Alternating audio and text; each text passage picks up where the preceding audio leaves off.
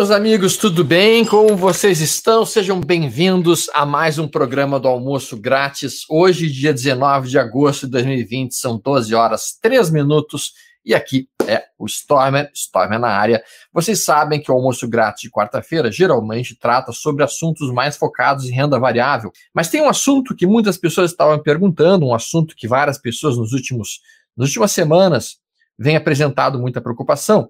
Então a gente decidiu abordar especificamente esse assunto junto com vocês hoje, para tentar esclarecer todas as dúvidas que vocês tenham sobre este tipo de investimento, que são basicamente os fundos imobiliários.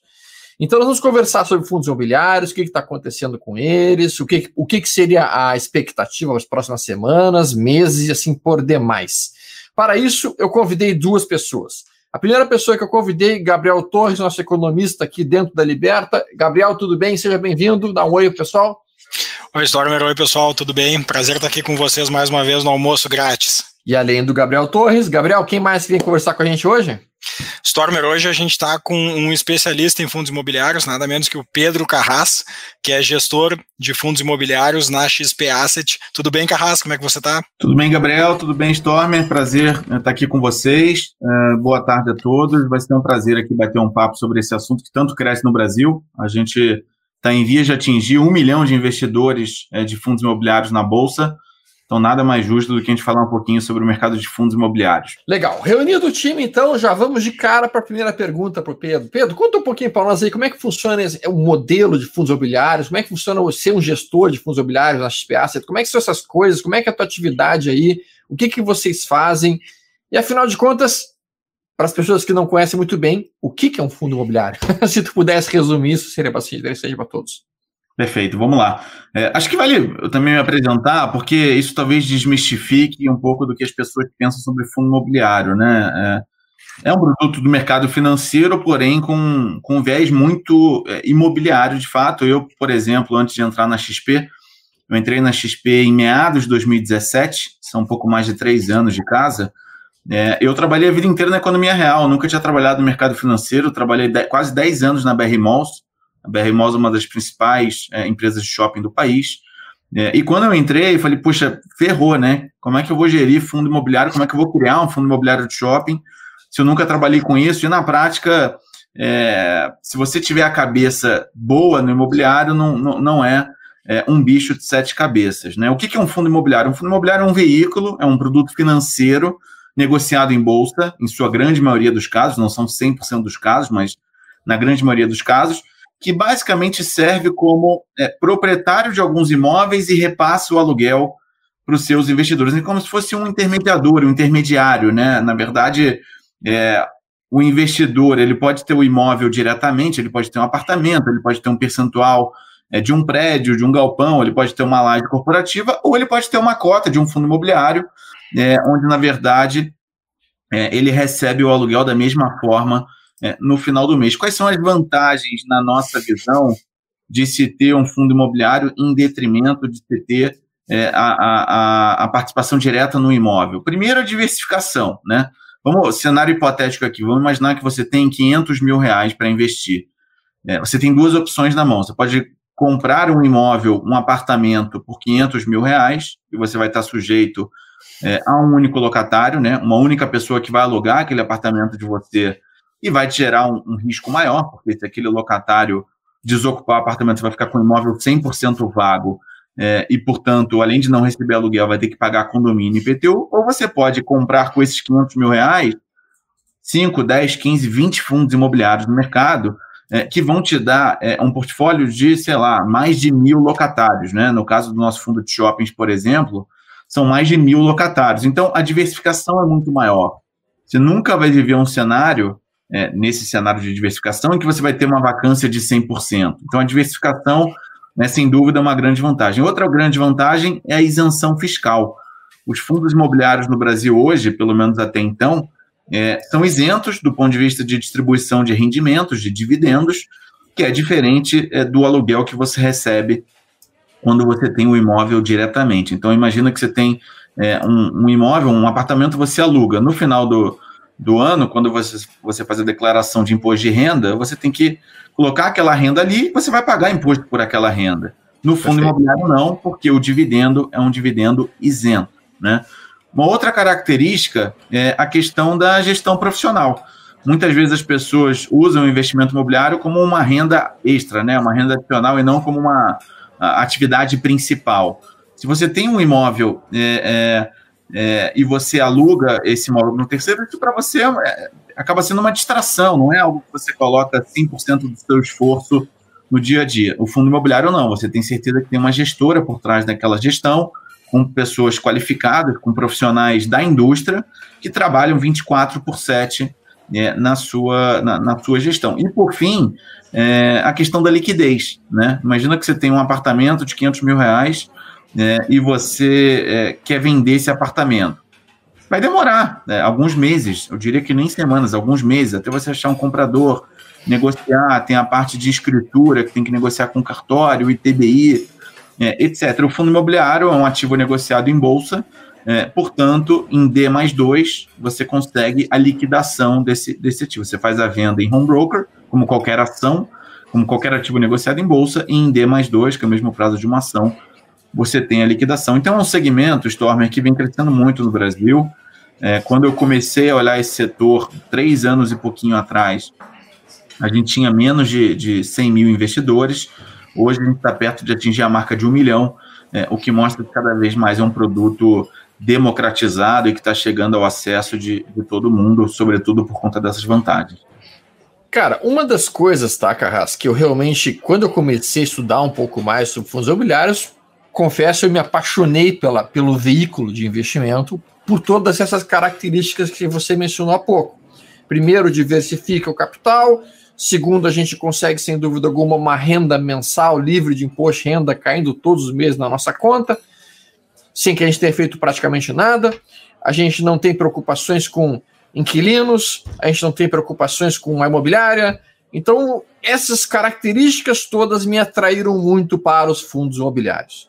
Só que aí vem a grande dúvida, e a dúvida que muitas pessoas estão sentindo e nos perguntando assim: mas Stormer, agora os fundos imobiliários não estão distribuindo proventos, eles travaram tudo, aquele negócio de renda que ele oferecia, cara, não estou conseguindo render nada meus fundos, o que está acontecendo com o rendimento deles? E ao mesmo tempo aparece, além de uma retenção de proventos, que alguns fundos estão produzindo, uma outra preocupação que as pessoas têm, tá, fundos agora estão começando a, a lançar novas cotas no mercado a todo custo. O que, que isso significa? Significa que eles estão vendo muitas oportunidades não têm dinheiro para comprar? Ou significa que estão precisando de dinheiro para alguma coisa? Sabe, sabe que as pessoas geralmente têm muitas preocupações nesse cenário. A gente tinha que tentar entender um pouquinho por que, que isso está acontecendo e qual é a situação atual neste momento. Olha, é, de fato, cada gestora tem uma forma de, de, de trabalhar, né? Vou, vou, responder pela XP Asset, que é um pouco do que, é, do que a gente acredita, das crenças que a gente tem. É, obviamente, na nossa visão, né, é, quanto maior o fundo, melhor melhor em alguns aspectos. Melhor no aspecto de diversificação, porque quanto maior o fundo, é, maior a, a, diversificação do ativo, então mais ativos você vai ter, menos risco de vacância você vai ter, menos risco de inadimplência você vai ter, e quanto maior o fundo, maior a liquidez. Então, talvez para uma pessoa física normal é, que quer fazer um investimento de 5 a 10 mil, a liquidez não é um problema, mas para um investidor institucional que quer montar uma posição de 20, 30, 40, 50 milhões, um fundo Sim. que negocia um milhão por dia parece pouco para ele montar e desmontar a posição. Agora, se o, mundo, se o fundo negocia 10 milhões, 15 milhões, já passa a ser uma liquidez super ultra aceitável para você montar uma posição de 50 milhões, mais ou menos como acontece no mercado de, de ações também. Então, no final do dia, é, foi, foi um produto que cresceu muito, várias gestoras passaram a investir nesse tipo de produto é, nos últimos um ou dois anos é, e vão continuar crescendo, não, não tenha dúvida, porque com Selic a 2%, a busca por produtos alternativos vai ser cada vez maior. Aumenta muito, sim. É, e no final do dia, falando especificamente pela XP Asset, a gente não, nunca vai fazer uma emissão sem ter o que comprar. A gente tem muita responsabilidade com o dinheiro do cotista é, e, e, e, ao invés da gente captar dinheiro para depois correr atrás dos ativos, a gente prefere correr atrás dos ativos, opcionar os ativos, ter a garantia de que aquele dinheiro captado vai ser utilizado de forma rápida em duas semanas, três semanas, um mês e meio, o que quer que seja. E aí, na sequência, a gente corre atrás do dinheiro, porque a gente sempre coloca é, na, nas opções de ativos que a gente, que a gente assina é, a, a necessidade de ter a captação de recursos para concretização da transação. Então, é, é, assim, a gente não concorda muito com, com, o contrário, que é aquele, aquela gestora, aquele sujeito que corre atrás do dinheiro e depois começa a correr atrás do rabo, ou seja, estou com dinheiro, agora eu corro atrás do ativo. Isso gera um incentivo perverso para ele comprar qualquer ativo a qualquer preço, porque como o dinheiro está queimando no caixa, está tendo ele precisa... Ele aí, aí você gera um incentivo perverso, que é, pô, agora eu tenho que correr atrás de ativo a qualquer custo, a qualquer preço, e isso acaba gerando é, uma visão contrária a que a gente julga ser a correta. Então, é a forma como a gente enxerga isso aqui na XPA. Carras, o, o, Gustavo Maia aqui no chat fez um, uma série de perguntas, vou tentar sintetizar um pouco aqui, acho que é mais uma preocupação dele, um ponto de, de atenção, ele diz o seguinte, ó, é, muitas vezes a gente vê o, o, fundo imobiliário por diferentes óticas que fazem sentido do ponto de vista do investidor, né? então uma hora você olha pelo lado da distribuição de dividendos, outro, outra hora você olha pelo lado do valuation, outra hora você olha pela localização, pela, pela, pela diversificação do portfólio, tem várias formas diferentes de você olhar o, a participação do fundo imobiliário no, no negócio do investidor. É, só que no mercado brasileiro a gente ainda vê bastante fundos imobiliários que eles são de tipologias que apanharam um pouco mais agora na crise, né? A gente tem muito fundo imobiliário de shopping, a gente tem muito fundo imobiliário de laje corporativa, uh, temos muitas outras tipologias também, mas elas uh, são tipologias importantes, assim como são tipologias uh, importantes em outros mercados. É, nos Estados Unidos a gente já vê outras tipologias ganhando, ganhando é, participação, né? A gente vê aquelas tipologias mais de data center, uh, de, de, antenas de transmissão e outras coisas mais ligadas à, à tecnologia de informação. É, uh, considerando que a gente tem essa, essa, essa combinação de tipologias mais clássicas de fundos imobiliários, o quanto você acha que esse, esse valuation das novas cotas, né, esse valor das novas cotas, ele pode estar sendo um pouco afetado por, eventualmente, algumas premissas um pouco carregadas pelo efeito da crise? O quanto que, que, você, que você acha que isso aí pode estar um pouco uh, puxando para baixo o, o valuation dele. Qual a percepção de vocês? Gabriel, acho que essa é uma pergunta legal é, e é sempre importante é, voltar para o cerne da história, né? Fundo imobiliário é renda variável, né? Aquelas pessoas que compram ou compraram no passado fundo imobiliário, pô, é uma renda fixa turbinada, é uma renda fixa melhorada. Não é. Fundo imobiliário é uma renda variável, tem que ser visto como renda variável.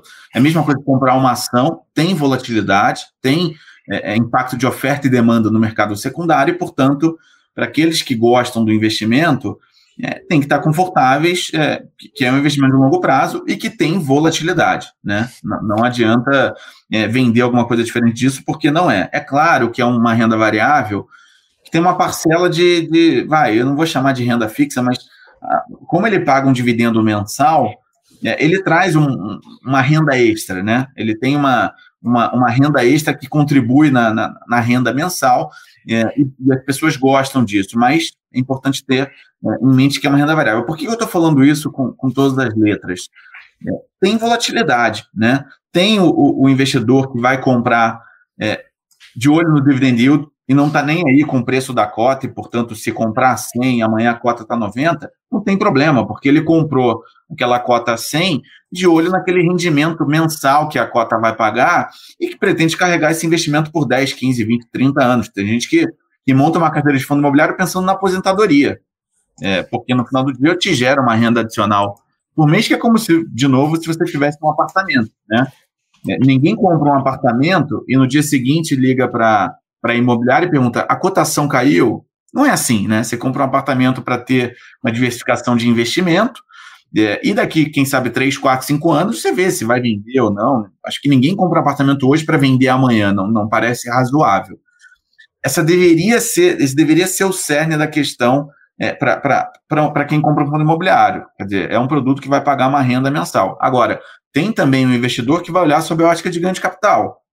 O cara que tinha liquidez lá em meados de março, final de março, início de abril, quando as cotas caíram 40%, 50% é, por conta da, da, da, pandemia, do Covid, fizeram a festa. Né? É, vou pegar alguns exemplos aqui. XP Malls, que chegou a bater 140, bateu 60 na, na, na durante a pandemia, já está 108. XPlog, que bateu 150 durante a, a, a, em dezembro, janeiro, chegou a bater 70 e poucos, 80, já está a 128. Então, no final do dia, para o cara que tem a, a, visão mais oportunística e, e quer aproveitar é, é, é, as oportunidades para fazer ganho de capital, também é uma possibilidade, assim como ações. Agora, eu, particularmente, sempre quando eu falo de, de fundos imobiliários, eu sempre recomendo que fundo imobiliário seja uma posição de longo prazo. É, não recomendo ninguém comprar fundo imobiliário hoje para vender semana que vem. Ah, poxa, eu comprei hoje, subiu 10% em uma semana, não é para vender? Eu acho que é uma decisão de cada um. Quem vai dizer para não vender? Quem não quer ganhar 10% em uma semana? Parece muito bom, mas é, não deveria ser o objetivo é, é, é único e final se comprar um fundo imobiliário. O fundo imobiliário é para diversificar a carteira, para ter uma parcela do patrimônio em imóvel de uma forma mais eficiente. Então, não é para ser 50%, 60%, 70% da carteira, é para ser, dependendo do perfil do investidor, 5%, 10%, 15%, 20%, e sempre com uma cabeça de longo prazo. Ah, mas surgiu uma oportunidade de ganho de capital. Ótimo. É, mas não é a forma como eu gosto de, de recomendar ou sugerir, porque, de novo, tem volatilidade. Quem comprou fundo imobiliário em janeiro ou fevereiro está com dor de cotovelo. Mas calma, segura, é, espera mais seis meses, um ano, dois anos, vai voltar é, os imóveis têm fundamento. Se você está comprando é, fundos com bons fundamentos, uma boa gestora, com bons imóveis, com boas localizações, com bons locatários, está vivendo uma crise, como outras que a gente já viveu. Toda crise tem início, meio e fim. Uma hora vai ter fim. Se é quando tiver a vacina, se é quando as pessoas estiverem mais confortáveis, é, se é quando as pessoas voltarem a frequentar a rua diretamente, é, mas vai ter fim. E aí os fundos vão recuperar, o dividendo vai voltar a subir e as cotas vão recuperar. Eu acho que talvez essa seja uma das coisas que as pessoas têm um pouco mais de dificuldade em estar tá compreendendo. Como o fundo, o fundo imobiliário ele tem como lastro um imóvel. O imóvel não deixa de existir porque aconteceu uma pandemia, o imóvel não foi destruído por uma bomba nuclear, nem tampouco por um ataque terrorista, nem nada nesse sentido. O imóvel está lá. Ele pode estar vacante num determinado momento, mas o fato é que quando a economia recuperar-se da atual estagnação, e isso não se sabe quando ainda, mas já tem alguns sinais que está acontecendo, especialmente dentro do próprio setor imobiliário, uh, tende a acabar recuperando boa parte da movimentação que aconteceu. E as pessoas, elas infelizmente não percebem que muitas vezes, para se ganhar dinheiro no mercado, a gente tem que comprar depois que caiu para vender depois que subiu. e quando a gente aproveita uma crise dessas para eventualmente comprar bons ativos de bons fundos imobiliários, a gente acaba muitas vezes construindo uma bela carteira nisso, não é, Pedro? Desculpa, estava no mudo. Exatamente. Eu acho que a diversificação é muito bem-vinda. É, eu, por exemplo, a minha carteira de fundos imobiliários é uma carteira super diversificada estou em todos os segmentos, estou com diversos locatários, exposição a diversos locatários. Então, é, é, é, o que a gente sempre recomenda, né? Visão de longo prazo e carteira diversificada. É, eu acho que não só a carteira diversificada é, é, com outros ativos, né, com outros tipos de investimento, renda fixa, renda variável, pré-fixado, pós-fixado, é, outros tipos de alternativos, é, multimercado macro, etc., mas também diversificado dentro dos fundos imobiliários. Eu não gosto de ter 5% de exposição a galpão, ou 5% de exposição a shopping, ou, ou o que quer que seja. Eu, é, eu gosto de, de diversificar, ainda que, naturalmente, diante dos ciclos econômicos, tem segmentos que vão performar melhor do que os outros, como é o caso do que a gente está vivendo agora, né? Certamente o setor de galpões logísticos sai vencedor da crise é, em detrimento de outros segmentos. Não é por isso que daqui dois anos os outros segmentos não vão se recuperar também. É, então é algo que, que, que eu acho que é muito bem-vindo. Carras, deixa eu, pensando no investidor mais de longo prazo agora, né, minha primeira pergunta foi mais relacionada ao cara que normalmente está pensando num horizonte um pouco mais curto. Mas vamos olhar para o outro lado, né, aquele cara que montou uma posição em fundos imobiliários ou que está montando uma posição em fundos imobiliários pensando eh, na rentabilidade regular que ele, que ele te traz através do, do, do, da distribuição de proventos e também como que isso ajuda ele a montar uma, uma, uma aposentadoria e um fluxo de, de renda mais, mais frequente, seja porque ele já está numa etapa de vida um pouco mais avançada, seja porque ele quer, quer construir a, a carteira dele dessa forma. É, o que, que essa pessoa tem que ficar olhando e tem que ficar atenta nos fundos imobiliários que ela tem na sua carteira, para perceber assim, ok, já entendi, uh, o meu fundo está passando por um momento pontual, isso aqui não, isso aqui é, é, muito mais relacionado à crise, e ali na frente eu tenho que começar a ver um desempenho mais ou menos assim, posso esperar uma, um retorno de rentabilidade dessa forma. Ou, uh, opa, tem que ficar de olho aqui, acho que o fundo não tinha ativos tão bons quanto eu imaginava, de repente eu devo repensar um pouco a minha posição e mudar um pouco o portfólio. Perfeito. É, tem, tem, assim, a, a, competição entre gestoras e entre fundos imobiliários nos últimos três anos trouxe um grande benefício para o investidor final, que é a transparência. Né? Hoje, é, por conta da competição que as gestoras passaram a ter, e aí uma foi puxando o sarrafo para cima e a outra teve que, que acompanhar, hoje, felizmente, coisa que três anos atrás era muito pior, na minha opinião, é, as gestoras são muito transparentes e os fundos possuem uma área de relações com investidores muito clara. Então, Hoje, qualquer gestora, qualquer fundo de qualidade, na minha opinião, tem um site, tem uma lâmina mensal bem detalhada, tem uma lâmina trimestral bem detalhada, tem um acesso é, é, a informações para investidores de forma super rápida, super ágil, super transparente. Então, a minha principal recomendação para aquele que quer montar uma carteira com visão de longo prazo, pensando na aposentadoria, é pesquise bastante, estude bastante, os fundos são diferentes, a começar pela gestora. A gestora é, é, tem que te passar confiança, as pessoas têm que te passar confiança. Quem é o gestor, que, qual é o time, qual é o track record, o que, que eles já fizeram, o que, que não fizeram, foi bem, foi mal. Então, estudem a gestora, depois de estudar a gestora, estudem o fundo. Hoje, felizmente, os relatórios mensais são ricos em informação. Então, qual é o portfólio que eu estou comprando, quais são os ativos, qual é a localização, quem são os locatários. Eu acredito ou não acredito nesses locatários. Leia bastante relatórios de research independente também. Hoje já tem muita gente criando é, relatório de qualidade sobre a indústria de fundos imobiliários. E aí, se você está comprando um portfólio, um fundo, uma gestora que você acredita, apesar da gente, naturalmente, por é, oscilações econômicas, viver ups and downs, viver altos e baixos ao longo do tempo, é, no longo prazo, provavelmente aquele fundo não vai te decepcionar. Né? Então, a, a, a, a sugestão aqui, aqui são duas. Né? Primeiro, fazer é, uma diligência profunda em relação ao que você está comprando é, qualidade de portfólio, qualidade é, é, da, da, equipe, é, qualidade dos ativos. É, somado a isso, a diversificação, que eu já mencionei há pouco. E dois, acho que disciplina, né? Uma característica legal dentro dos fundos imobiliários é a disciplina de reinvestir o, os rendimentos, né? Então, para quem quer montar uma carteira para aposentadoria e ainda não necessita dessa renda para sobreviver, Bom, uma coisa muito legal de se fazer, que eu vejo muita gente falando que faz e, e, que dá super certo, é todo mês tem lá um rendimento que pinga na conta, né? Que é o aluguel dos imóveis.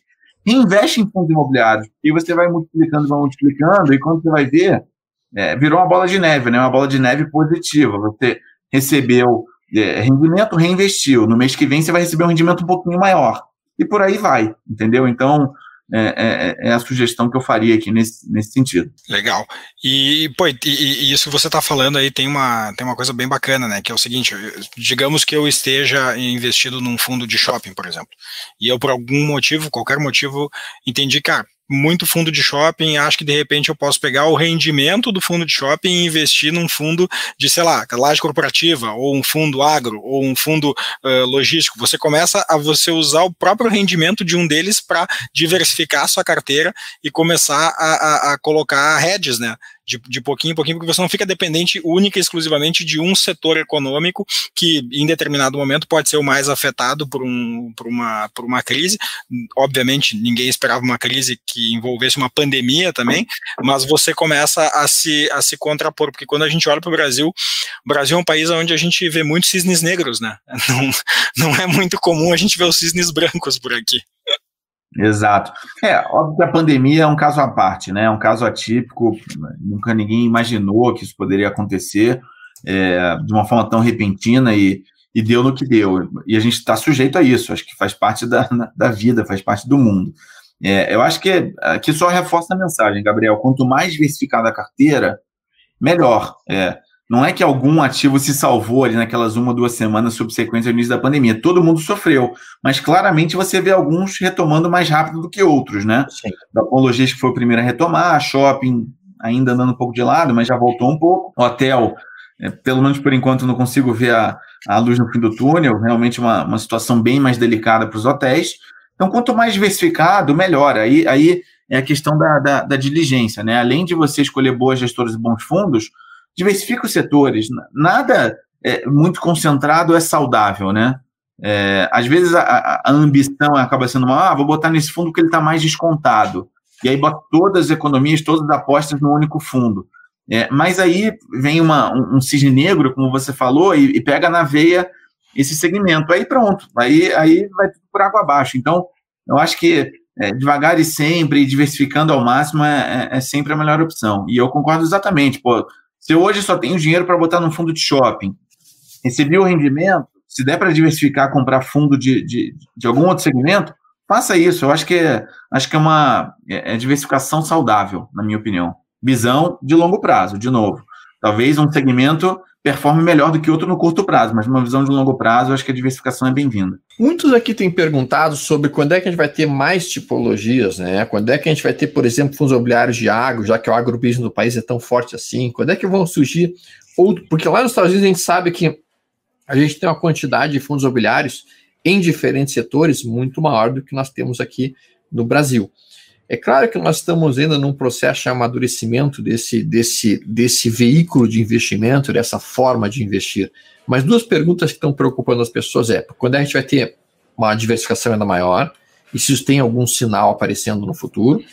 E a segunda preocupação que as pessoas têm é, mas se acontecer a taxação nos, nos proventos, nos dividendos, isso não poderia produzir uma certa pressão de venda muito importante nesse veículo? Qual é a tua opinião sobre isso, Pedro? Bom, primeiro em relação à diversificação dos segmentos, né? De fato, o segmento de fundos imobiliários no Brasil ele é, ele é menos rico em termos de, de, de possibilidades do que o norte-americano, por exemplo. Porém, é importante mencionar que a indústria de REITs lá nos Estados Unidos é muito mais antiga do que a dos fundos imobiliários no Brasil. Então, acho que é, é o processo natural das coisas, né? É a evolução natural é, é, é, é das coisas, né?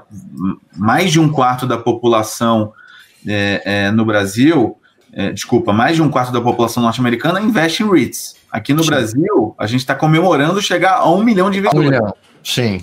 É, é menos de 1%, né? Meio por cento da população, menos de meio por cento da população. Então, no final do dia, tem ainda algumas questões que só o tempo vai, vai trazer. Agora, eu acredito sim na diversificação de segmento ao longo do tempo. A gente tem estudado alguns segmentos diferentes, não é trivial, tá? Eu acho que o segmento agro no Brasil é, é muito forte, é, ainda tem poucos fundos que testaram essa tese, os que testaram ainda não, não, não deram tanto certo, né? não, não, não fizeram ainda grandes aquisições que justificassem esse investimento. Talvez seja um segmento que eu não conheço tão bem, mas talvez seja um segmento com poucas oportunidades ainda de aquisições. O segmento de data center é um segmento também pequeno no Brasil é, por conta do amplo investimento que um data center exige, normalmente as empresas preferem fazer com capital próprio, ao invés de ser um locatário de, de, de um terceiro. É, o data center é um negócio que tem um investimento robusto. Antena também é um mercado difícil de entrar no Brasil, não é trivial você fazer transações de antenas isoladas, né? Ou você precisa de um pacote muito grande de, de torres menores, ou você precisa comprar uma empresa com, com um volume muito grande, não, não é trivial. Cemitério. Você tem muito problema de regulação nesses, nesses mercados aí, Carras? A regulação atrapalha um pouco ou você acha que é mais o, o, o, tamanho do mercado? Eu acho que é mais o tamanho do mercado, tá? Eu não sou um especialista nesse segmento, mas o pouco que eu já estudei não me parece um problema de, de regulação, não. Acho que é mais uma questão de oportunidades de, de transação. Cemitério, por exemplo, é uma outra questão, né? Nos Estados Unidos é muito grande o business de cemitério, aqui a gente tem acho que um fundo e e é um, um, segmento super pulverizado, mas é um segmento que está na mão de muitas famílias, então é difícil também você conseguir fazer um M&A, porque as famílias são patrimonialistas, quem tem não quer vender, porque é um negócio que, que é muito ao longo do tempo e por aí vai. Mas é um negócio, é, Stormer, que eu acho que ao longo do tempo vai desenvolver e, e, e aos pouquinhos vai, vai, lembrando, né, faz um paralelo com os Estados Unidos. Um quarto da população lá investe em REITs, aqui é menos de meio por cento.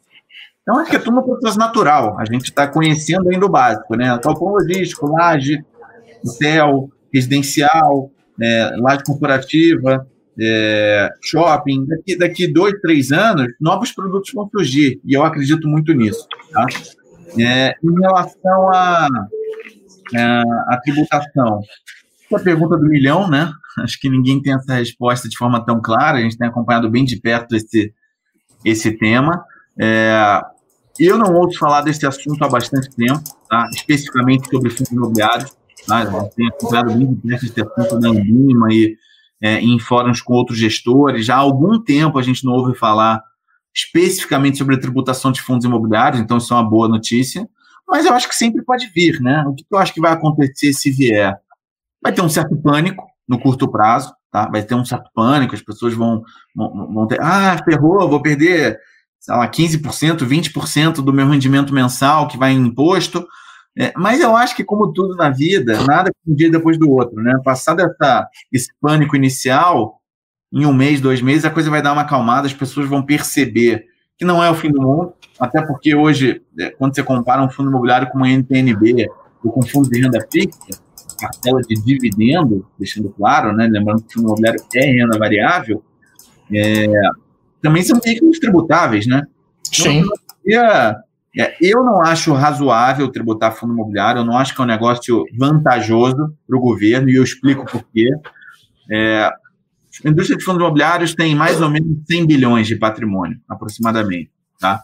Fazendo uma conta simples aqui, uma conta bem é, é, superficial, se a gente tiver uma média de distribuição de 6% ao ano, a gente está falando de distribuir 6 bi ao ano. Que tributar é, é, 20%, puxando aqui para cima a alíquota, você está falando de arrecadar 1,2 bi. É dinheiro? É claro que é bastante dinheiro, mas está longe de ser o que vai resolver os problemas fiscais do país. É, Sim. A partida você vai é, trazer um, um, malefício muito grande para uma indústria que, mu que muito está crescendo. Né? Então, você dá um tiro no pé de uma indústria que tanto cresce para arrecadar um bi, um bi 200 e mais, né? Uma coisa que as pessoas não colocam na conta. É, o dividendo é isento, é, mas o ganho de capital não é. Então, hoje tem um milhão de pessoas comprando e vendendo fundos imobiliários na bolsa. Né? E quando você vende com lucro, você paga 20% de imposto. No momento que você faz com que as pessoas deixem de investir nessa classe, você vai deixar de arrecadar na ponta do, do ganho de capital, né? Que é um bolo de dinheiro muito maior, na minha opinião, né? É, principalmente com a valorização das cotas ao longo do tempo e as pessoas pô, ganhando mais dinheiro com ganho de capital e vendendo e pagando imposto. Então, não me parece tão trivial assim tomar a decisão de tributar fundos imobiliários. Para mim, tem outras é, é, batalhas maiores para serem vencidas pelo governo, mas é, eu acho que, que é possível e, e, e, como eu falei, se vier a acontecer, vai ter um pânico no curto prazo e no médio prazo eu acho que a situação se acomoda, porque as pessoas vão ver que não é o fim do mundo e aí muita Sim. gente vê a queda como oportunidade de entrada e, e entra comprando. Essa é a minha opinião. Perfeito. Esse ponto que você tocaste, é, é, Casa, é fantástico, porque assim, na verdade, as pessoas às vezes têm que entender, e realmente não se tem falado muito sobre tributação nos fundos nos últimos. Já tem uns seis, sete, oito meses que eu não ouço ninguém falar nada a respeito disso. Pode acontecer, sim, pode acontecer. Eu também entendo que no momento que isso ocorrer, muitas pessoas físicas vão se assustar e vão eventualmente vender suas cotas porque vão entender que boa parte do rendimento vai ter reduzido, mas o fato é que daí isso pode gerar uma nova situação de oportunidades boas com fundos imobiliários em bons imóveis a preços bem descontados, sem dúvida alguma. Vamos ver se tem mais alguma pergunta aqui, Gabriel. Tem uma pergunta muito boa aqui do Jaime Campos. Ele pergunta o seguinte: atualmente o risco de desvalorização dos imóveis a médio prazo é, pode ser por, pode acontecer por causa da disponibilidade, segundo ele, do excesso de disponibilidade uh, no mercado. Uh, pergunta dele se isso pode se refletir no valor das cotas ou se a gente está falando aí de um segmento um pouquinho diferente e não funciona exatamente assim a, a questão de oferta e procura no, no mercado de, de fundos imobiliários. Olha, é, assim, a, a competição está aumentando, né? Hoje você, se há três anos você tinha por hipótese, três potenciais compradores, hoje você tem dez. Então, isso é um problema, né? Hoje é, tem um pequeno risco aqui de você ter mais dinheiro para comprar imóvel do que imóvel disponível para compra, né? Isso, obviamente, vai puxar os preços para cima. É, eu não acho que isso é, vai se refletir é, numa queda adicional das cotas se o gestor for consciente e só fizer realmente aquisições, é, ou melhor, só fizer emissões é, já tendo bons ativos para comprar no preço certo. É um pouco daquilo que a gente falou no início. Se o gestor é consciente é, e só toma a decisão de emitir novas cotas, é, já tendo imóveis para comprar é, no preço certo, eu acho que não tem grandes preocupações. Agora, se você começa a ter um volume muito grande de emissões de gestores que não têm o que fazer com dinheiro, e aí começa a gerar uma certa bolha, porque eles precisam correr atrás de imóveis a qualquer preço, a qualquer custo, é, isso pode gerar uma competição muito grande e vai refletir numa, num preço de aquisição maior, ou mesmo em, em, fundos que não vão conseguir alocar o caixa num prazo muito rápido. E aí você vai acabar perdendo rentabilidade no fundo, que vai derrubar o preço da cota. Mas eu acho que no final do dia, hoje, depois de, de três anos muito ativos nessa indústria, é, a indústria já está muito mais educada e os gestores já estão muito mais responsáveis no sentido de não de não fazerem emissões irresponsáveis, vamos chamar assim. Então eu não acredito muito nisso, não, sinceramente. Bacana. E, e deixa eu aproveitar um acontecimento que a gente teve a semana passada para fazer uma pergunta que é um pouquinho similar. Né? Uh, todo mundo sabe que o Warren Buffett é um, é um cara que ele não gosta muito de investir em commodities, né? Pra, na cabeça dele isso não é investimento, ele tem uma visão bem de value investor em empresas, uh, mas ele, dentro da filosofia dele, investiu numa mineradora de ouro. Então, ele, ele, de certa forma, ele investiu em ouro, mas da forma Warren Buffett de investir em ouro. E tem uma pergunta aqui do, do, do Gustavo Maia, de novo. É, a pergunta dele é a seguinte: é, qual que é a grande diferença entre eu investir num fundo imobiliário estou investindo diretamente no, no, no, gestor do fundo imobiliário, no fundo imobiliário de um shopping center ou da administradora de shopping centers, né? Onde é que tem as grandes diferenças de operação e como que eu posso ganhar mais numa ou ganhar menos na outra? Qual que, qual, qual que são os upsides e downsides de cada um?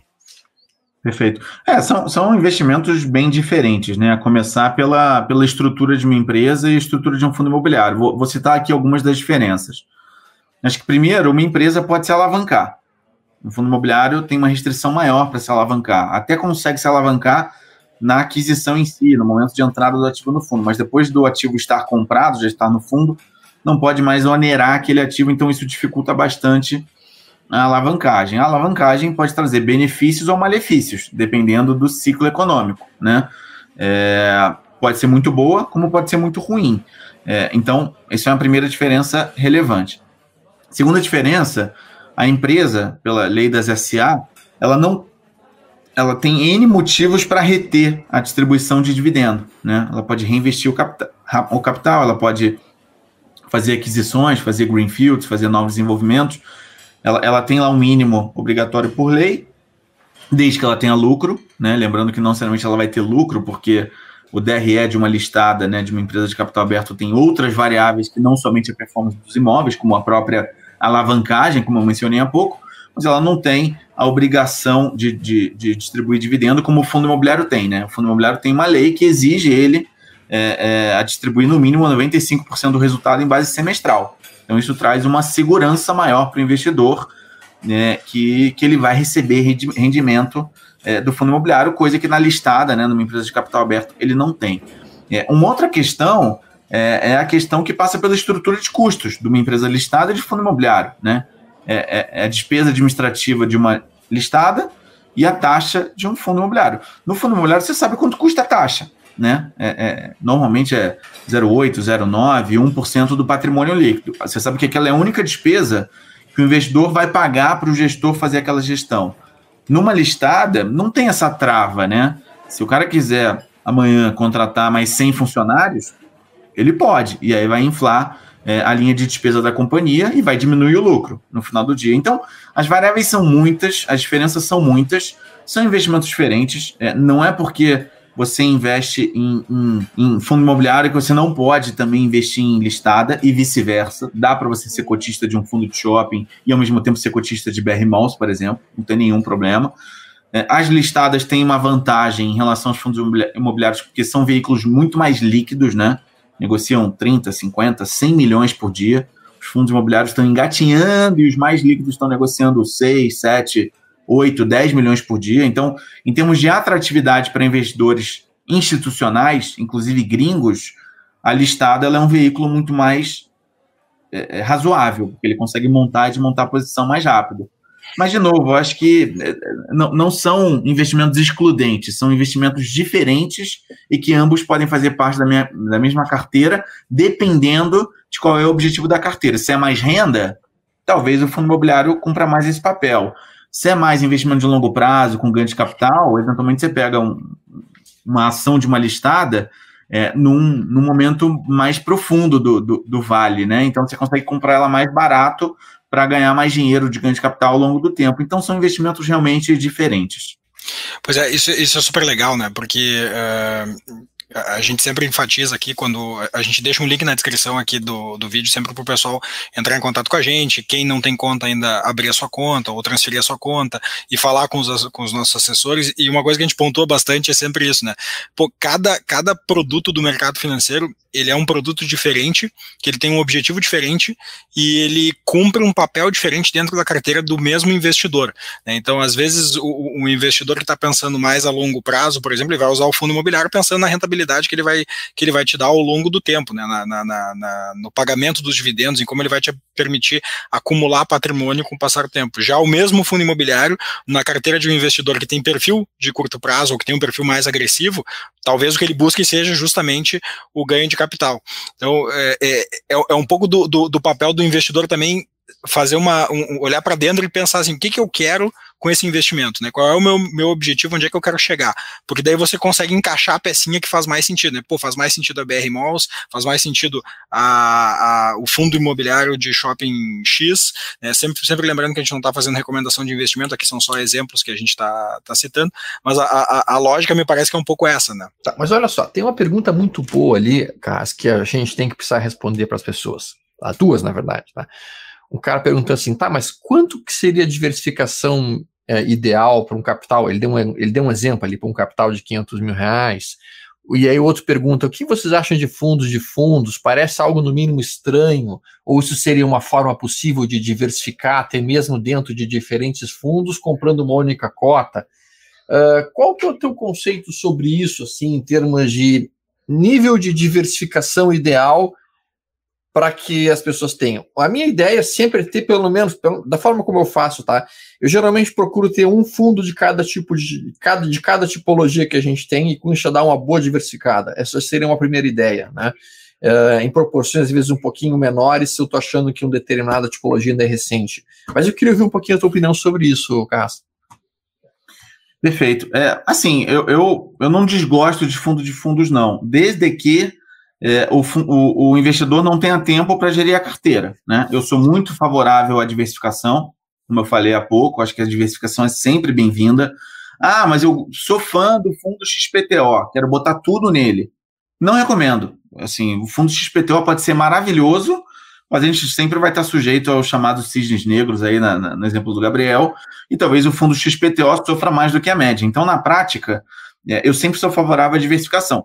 Se o investidor tem tempo e entende e gosta do tema para estudar é, e, e, montar a sua própria carteira, comprando 4, 5, 6, 10 fundos, legal. Se ele não tem, o fundo de fundos é uma boa opção, porque você sabe que tem um gestor fazendo isso por você. Tem um ônus, né? Que é você pagar duas taxas. Você paga a taxa do fundo de fundos e você paga as taxas dos fundos que o fundo de fundos investe. Então, no final do dia, você vai é, ser minimamente penalizado porque você está pagando duas taxas. Mas para quem não tem tempo, ou não tem conhecimento, ou não quer aprender, ou prefere delegar a um gestor profissional, né, eu acho que é uma boa opção. Não, não é porque o fundo vai pagar duas taxas que ele vai entregar uma rentabilidade pior. Porque, de novo, vai ter um gestor lá olhando diariamente, procurando as melhores oportunidades. Então, isso pode sim significar é, um, um retorno bom, um retorno até melhor é, mesmo tendo uma, uma, dupla taxação, vamos chamar assim. Então, eu, eu gosto, é, desde que é, o investidor não tenha tempo de fazer a sua própria gestão de carteira ou, ou, ou, não queira diversificar tanto. O fundo de fundos vem com esse papel de diversificar e tem bons fundos de fundos no mercado. É, eu acho que as pessoas eles, elas têm muito uh, esse, digamos assim, esse preconceito em relação ao fundo de fundos, mas, na verdade, fundos de ações são bastante similares com isso, né, Carrasco? Quando tu compra um fundo de ação, basicamente, tu está contratando a expertise do gestor desse fundo de ação porque você entende, por exemplo, que um gestor XYZ vai conseguir selecionar muito melhor as ações do que você, pessoa física, sozinho em casa, selecionando um pool de carteiras. Então, assim, a, a, mesma ideia existe para a questão dos fundos de fundos. Você vai estar contratando um cara que é expert em fundo imobiliário e o cara vai localizar as melhores oportunidades, os melhores pontos para pontuar uma carteira que tem, tenta ser muito melhor que a carteira de uma pessoa física que, com perdão da expressão, e quando eu falo ignorante, não é um termo pejorativo, é um, é um termo muitas vezes verdadeiro, de um cara que é ignorante no setor imobiliário. Eu sou ignorante no setor imobiliário. Então, no momento que eu me confesso um ignorante no setor imobiliário, e no momento que eu não entendo, por exemplo, qual que é a melhor localização da cidade de São Paulo para ter, por exemplo, um galpão logístico, ou, por exemplo, para ter um shopping center, ou, por exemplo, para ter um residencial, e eu não sei realmente, eu entendo que tem pessoas que saibam. E essas pessoas que saibam, que têm essa expertise, eu posso contratá-las através de um fundo de fundos. Eu acho que essa é, é a ideia principal, que muitas pessoas, infelizmente, têm ainda bastante preconceito em relação a isso. Né? Perfeito. É exatamente isso que eu penso. Assim, eu, eu não acho ruim. Eu acho que depende do que o investidor quer e do tempo que ele tem para se dedicar é, a esse tipo de investimento. Agora, ah, o cara é um mega especialista, um estudioso, gasta 8, 10 horas por dia estudando fundos imobiliários, conhece tudo de cabo a rabo, talvez não precise investir via fundo de fundos. Esse cara já conhece tanto quanto um fundo de fundos e aí não precisa pagar a dupla taxa. Né? Então é um pouco essa linha de, de raciocínio. Desde Mas... que, de novo, enfatizando, é, procure a diversificação. Acho que a diversificação é sempre bem-vinda. Mas e a questão da diversificação que a gente estava mencionando? Quantos tu acha que tem que ter na carteira? Ah, é muito relativo. É... Eu gosto de ter pelo menos um fundo para cada segmento. Eu gosto. Pelo menos um. É... E gosto sempre de dividir a minha carteira é como se fossem cinco fatias, né? É... Shopping, galpão, é... laje corporativa, é... papel, né? É, e eventualmente hotel ou não. Hotel não está muito legal para investir agora, mas é um segmento que até seis, sete meses atrás eu estava bastante animado. É, então eu gosto sempre de tentar, não precisa ser 20, 20, 20, 20, 20, mas alguma coisa por volta de. Agora, se dentro desses 20% de cada segmento você quiser ter mais de um fundo por segmento, dois, três, quatro fundos, de novo, eu acho bem-vindo, eu não vejo com maus olhos, porque no final do dia você acaba se, se protegendo contra eventuais problemas específicos no ativo, problemas específicos no fundo. É, é igual a carteira de investimento. Pensa que você está montando a carteira de um, de um cliente. É, ah, quero ter é, 10% em renda variável, 20% em renda fixa, 10% em, é, em fundos imobiliários, 20% em, em ativos internacionais e o que quer que seja, seguindo e assim por diante. Eu acho que é a mesma coisa. É, é você não vai ter um produto de renda variável. Você vai ter dois, três, quatro ativos. Aqui é a mesma coisa. Carras, deixa eu, deixa eu te fazer uma pergunta aí para para dar para o pessoal que está nos assistindo aí uma sensação de estar tá um pouco na tua cadeira, né? Que o pessoal, o pessoal está do lado de fora, né? Não, não, não tem muito a noção de como é que é o dia a dia do gestor de fundo imobiliário, que é o cara que está sentado aí e tem que tomar uma série de decisões olhando para os ativos. Compartilha um pouco aí com a gente a tua, tua experiência de como é que foi esse momento aí da, da, do início da crise ali, aquele final de fevereiro, início de março, quando você começa a ver que o cenário de fato tinha deteriorado bastante qual é que é, quais são as primeiras ações que o gestor de fundos toma, o que, que você tenta proteger, o que, que você começa a olhar, como é que vocês fazem a. como é que é o dia a dia aí da, da gestão no fundo imobiliário para o pessoal entender o que, que acontece nos bastidores. É, foi, foi um período complexo, não foi trivial, né? A gente viveu é, dias tensos. É, enxurrada de perguntas, enxurrada de questionamentos, enxurrada de investidores. É, normal, ainda mais para um produto que veio crescendo muito nos últimos anos e e muita gente é, é, ainda é nova nessa indústria, né? Não, não conhece tanto, muita gente que comprou com a cabeça de renda fixa e, pô, é renda variável, como eu falei. É, acho que no final do dia tem que manter um pouco da calma, né, Gabriel, e é, tentar procurar analisar as circunstâncias, né? Uma pandemia inédita, não tinha muito o que a gente imaginar para o dia seguinte, cada dia era um dia novo, né? Cada dia a gente ia aprendendo um pouco mais sobre a pandemia, por meio da televisão, dos jornais, etc tentar manter um pouco a calma. É, uma, uma coisa que é sempre importante, né? Eu, eu particularmente, é, e na XP também, a gente procura sempre criar fundos multiativos, idealmente, sempre multiativos, porque o fundo multiativo, além de você diversificar a carteira, não ficar concentrado no único ativo, normalmente fundo multiativo tem caixa. Por menor que seja, ele tem algum caixa. E o caixa, nessas horas, como já diz o ditado, cash is king, né? O caixa é, é rei.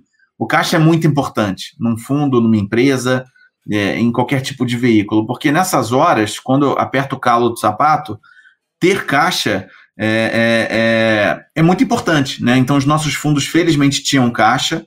Alguns fundos sofreram mais, outros menos, mas tendo caixa, a gente dormiu relativamente tranquilo.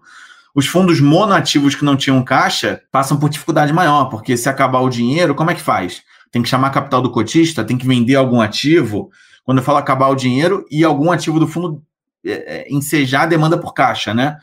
É, então, é, no final do dia deu tudo certo, for, foram dias tensos, é, mas eu acho que nessas horas tem que manter a calma e, obviamente, uma visão de mais médio prazo, sempre que possível, ter uma parcela pequena do patrimônio que não penalize a rentabilidade do fundo, mas que, que ajude a ter algum caixa, é sempre importante, na nossa opinião. Bacana. E olhando para frente, né, esse mundo com mais liquidez que a gente está vendo, a gente não sabe exatamente até onde essa, esse modelo de política monetária vai nos levar, né? Como a gente tem comentado bastante aqui, estamos indo aonde ninguém na humanidade jamais foi em questões de política monetária. É um pouco como jornada nas estrelas, assim, né? A gente não sabe exatamente onde é que a gente vai parar, a gente está indo.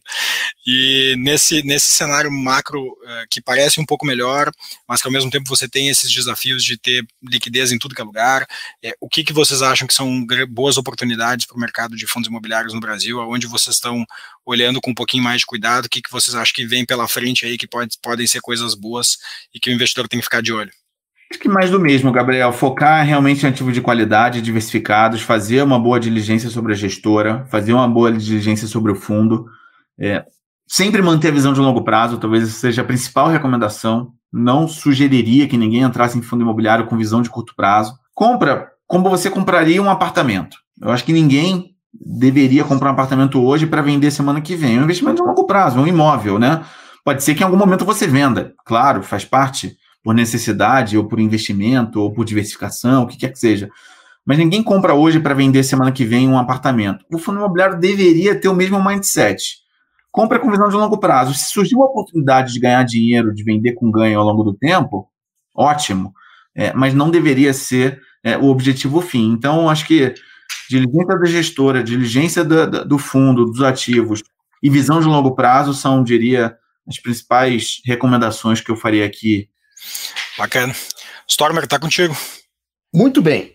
Bom, pessoal, a gente teve realmente uma boa sobrevoada dentro do, do universo de fundos imobiliários e eu acho que é importante a gente ouvir algumas coisas que fazem sentido. Tá? A gente tem visto muitas pessoas alocando todo o seu capital em um único tipo de investimento. Então tem muita gente colocando todo o dinheiro que tem em ações. Durante muito tempo, teve, durante muito tempo tinha muita gente que tinha colocado todo o seu dinheiro, por exemplo, em renda fixa. E durante muito tempo, muita gente colocou seu dinheiro apenas em dólar.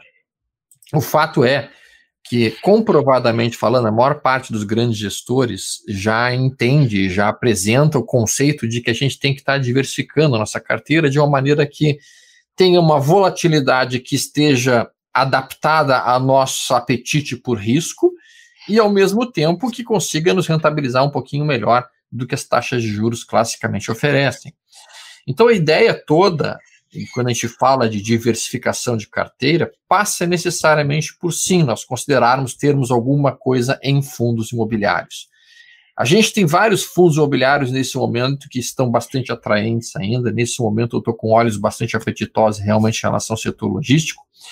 E a gente tem alguns vídeos dentro do meu canal, inclusive, em que a gente aborda exatamente como é que a gente faz para escolher os fundos. Então vocês podem dar uma procurada ali, fundos imobiliários, como escolher fundos imobiliários, tem alguns vídeos que estão colocados ali no Oficial.